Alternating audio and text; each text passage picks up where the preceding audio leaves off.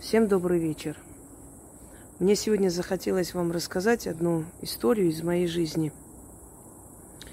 Точнее, не из моей жизни, из жизни вообще э, наших знакомых.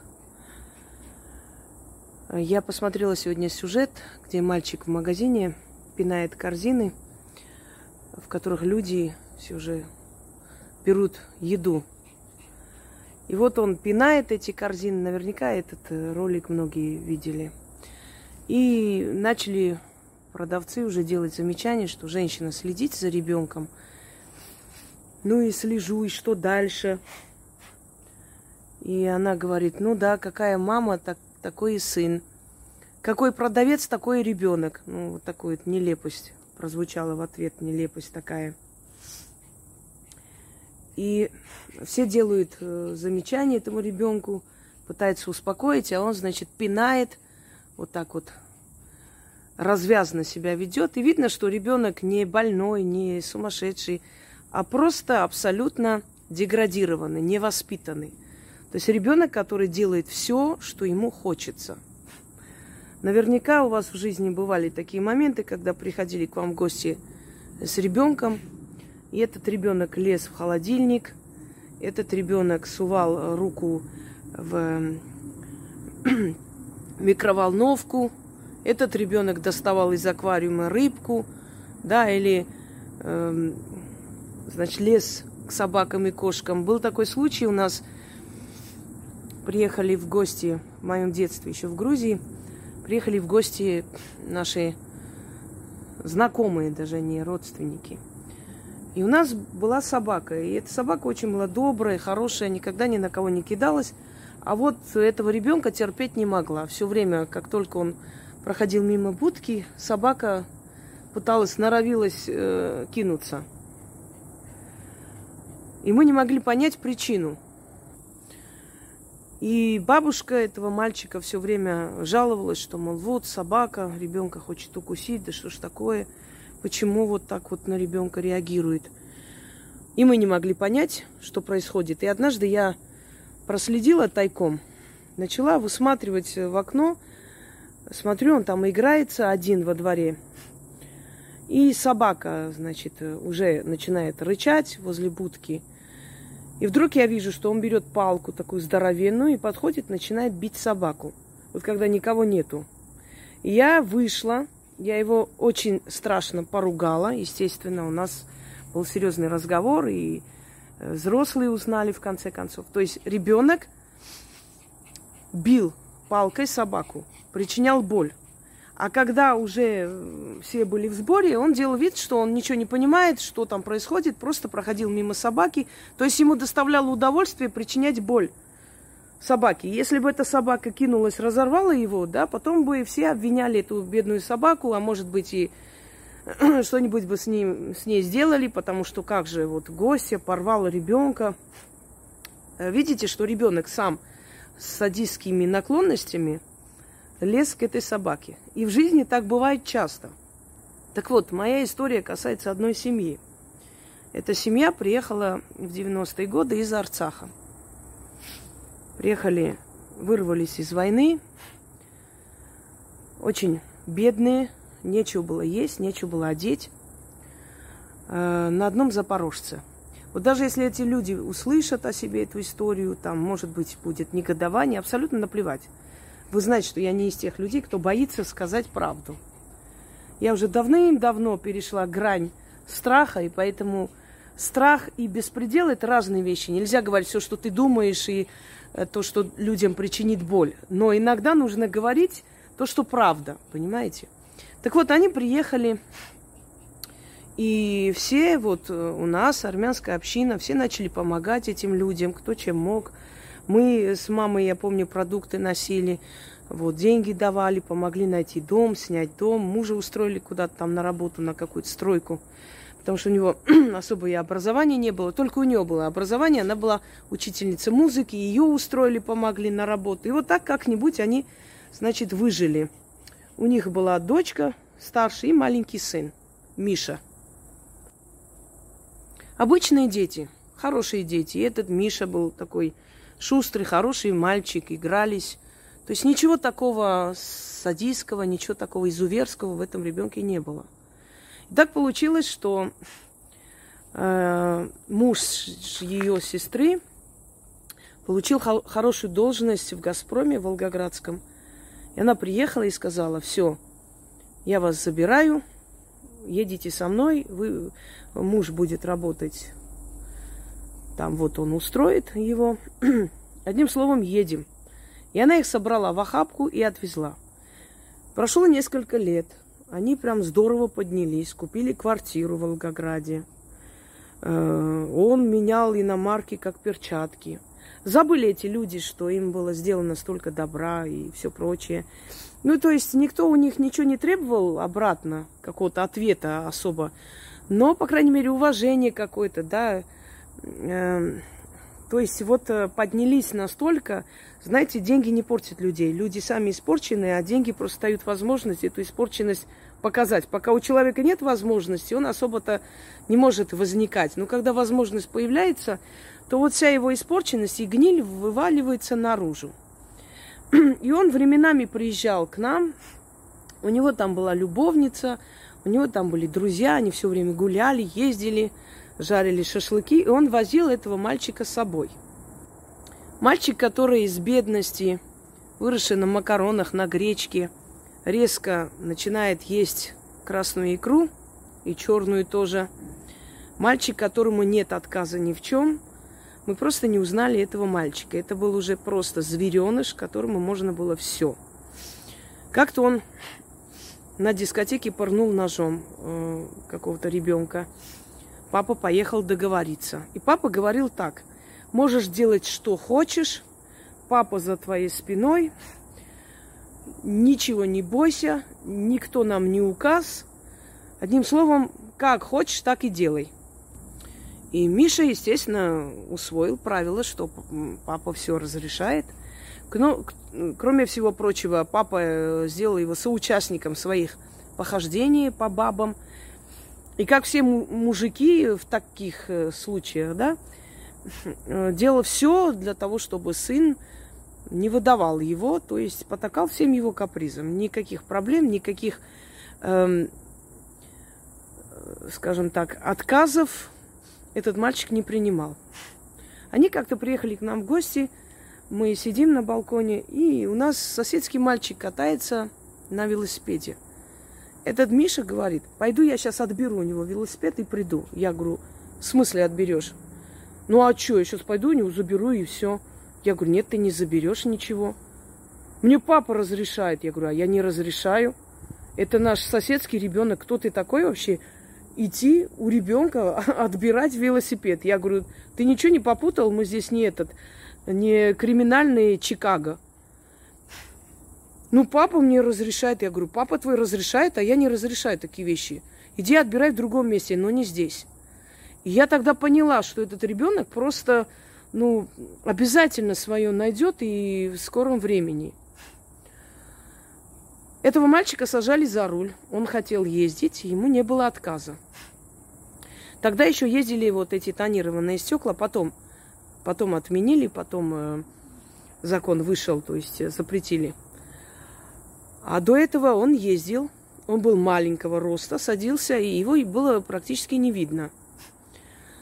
И каждый раз он ездил за пивом, за водкой, еще за чем-то, э, и возвращался. И постоянно отцу делали замечания. То есть он получал удовольствие. За ним следом ехали гаишники, то есть не понимали, кто там, не видно.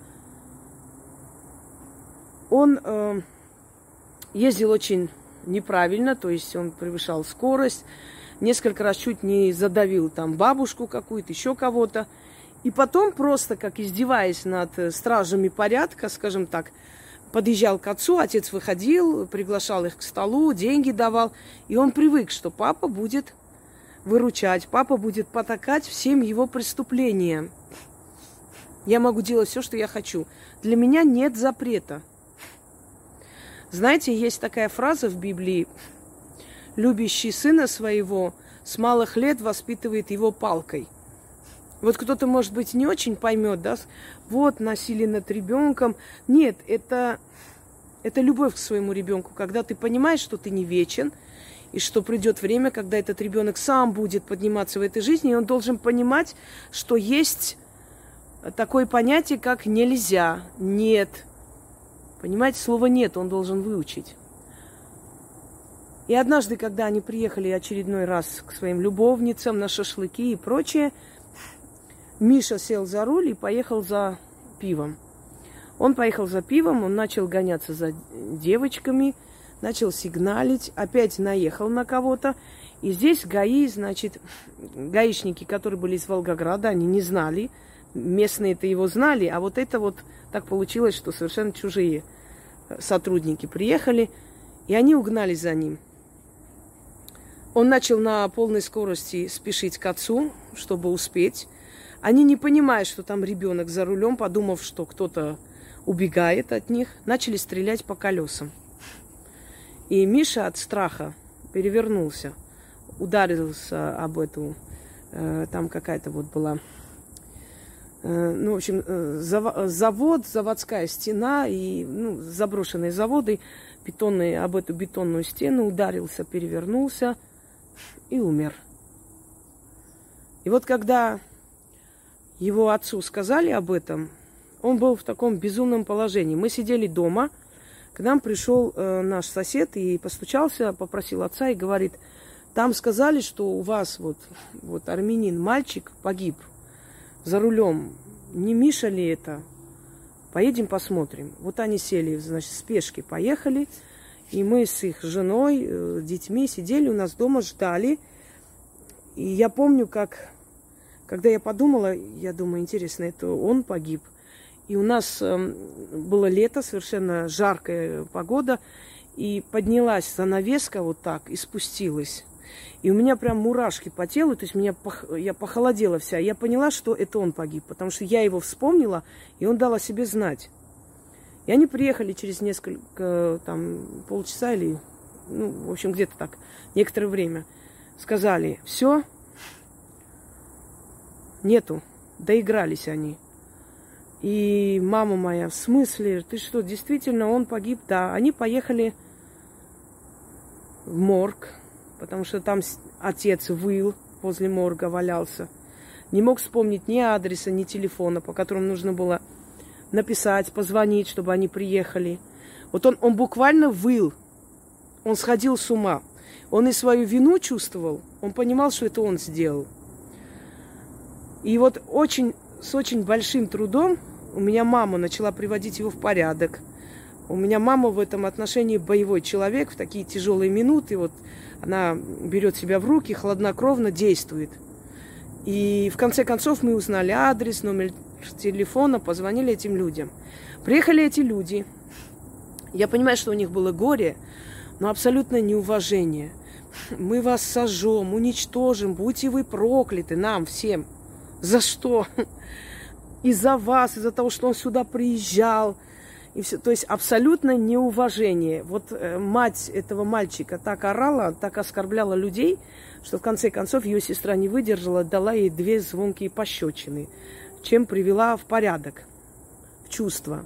Я понимаю, да, у них было горе, очень страшное, хотя виноваты были не мы, а их вседозволенность. Я вот сейчас думаю, вот этого мальчика, Мишу, очень жалко, да, он ребенок. Он был ребенок, он мог бы еще жить, дожить. Сейчас ему было бы под 30 лет.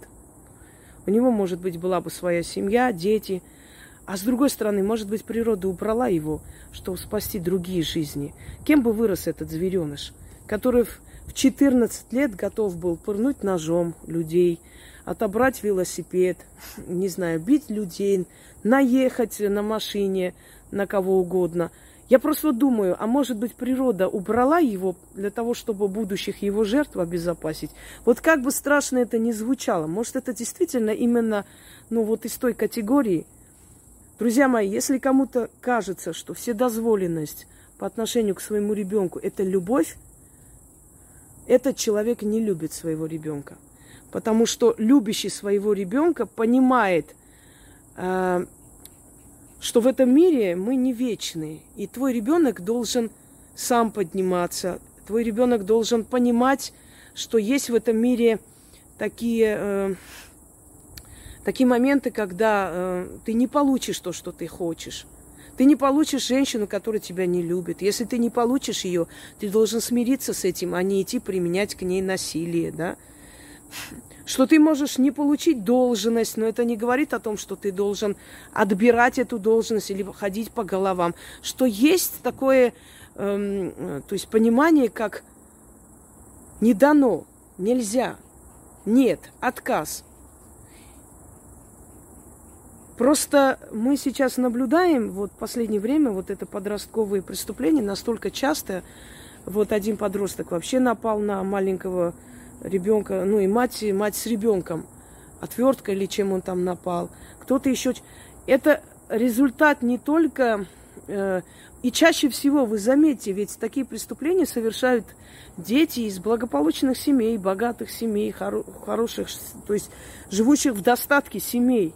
Почему так происходит? Потому что родители, прошедшие войну, трудности, голод, 90-е, они хотят устроить своим детям золотое просто детство, понимаете, просто золотое. Потому что у них не было, чтобы у нашего, наших детей было все. С одной стороны, что делать? Как бы отказывать во всем – и это получится, как уже ребенок алкоголика, которому ничего не дано, и будет ходить побираться, у кого-то что-то.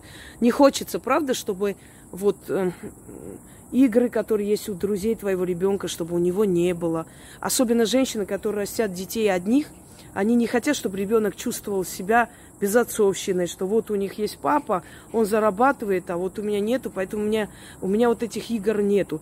Я сама от этого, э, могу сказать, причастна к этому, понимаете? Я чувствую свою вину, что я мало проводила с ребенком времени, что у него не было отца, по сути, он не видел его и рос без него, хотя папа мой заменил ему отца, но в любом случае я чувствую эту вину все время, э, я ему никогда ни в чем, то есть он не просил, э, не такой ребенок, что вот это хочу, то принесите, нет.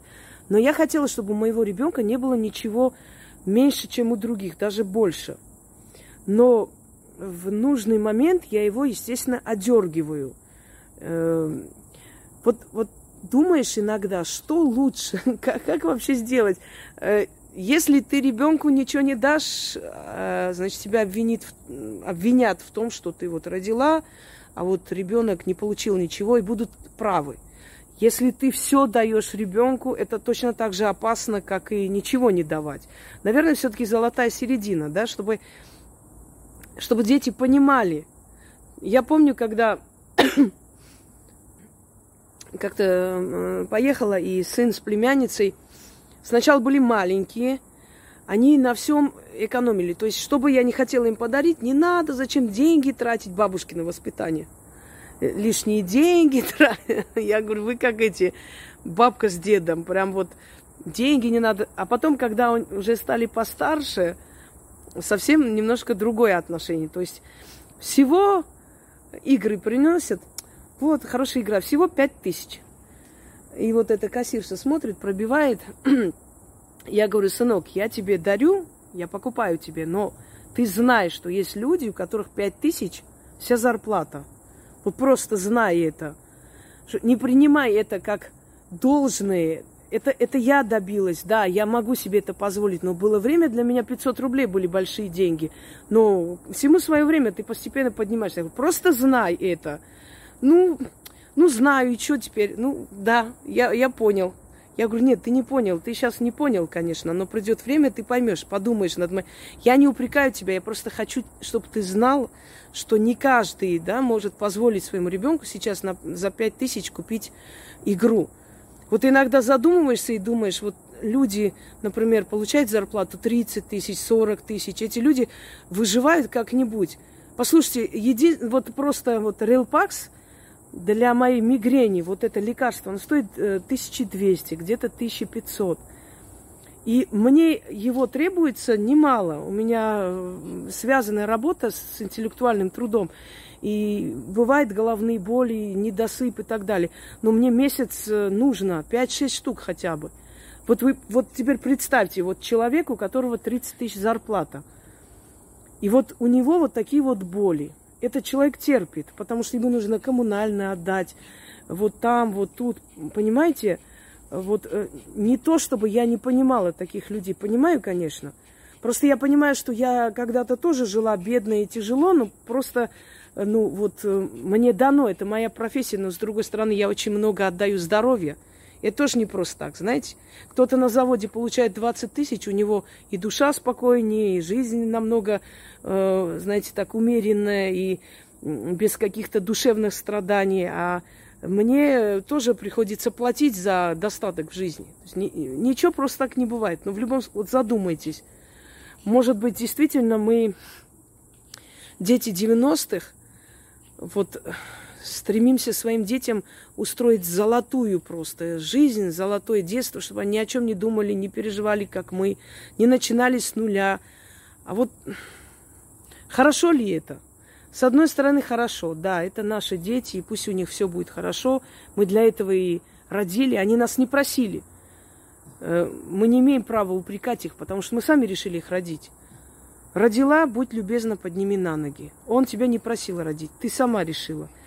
А с другой стороны, вот вспоминаю иногда эту историю с этим Мишей и думаю, вот кто бы был Миша, если бы родители были разумные люди – если бы у родителей, знаете, крышу не сорвало от внезапного богатства.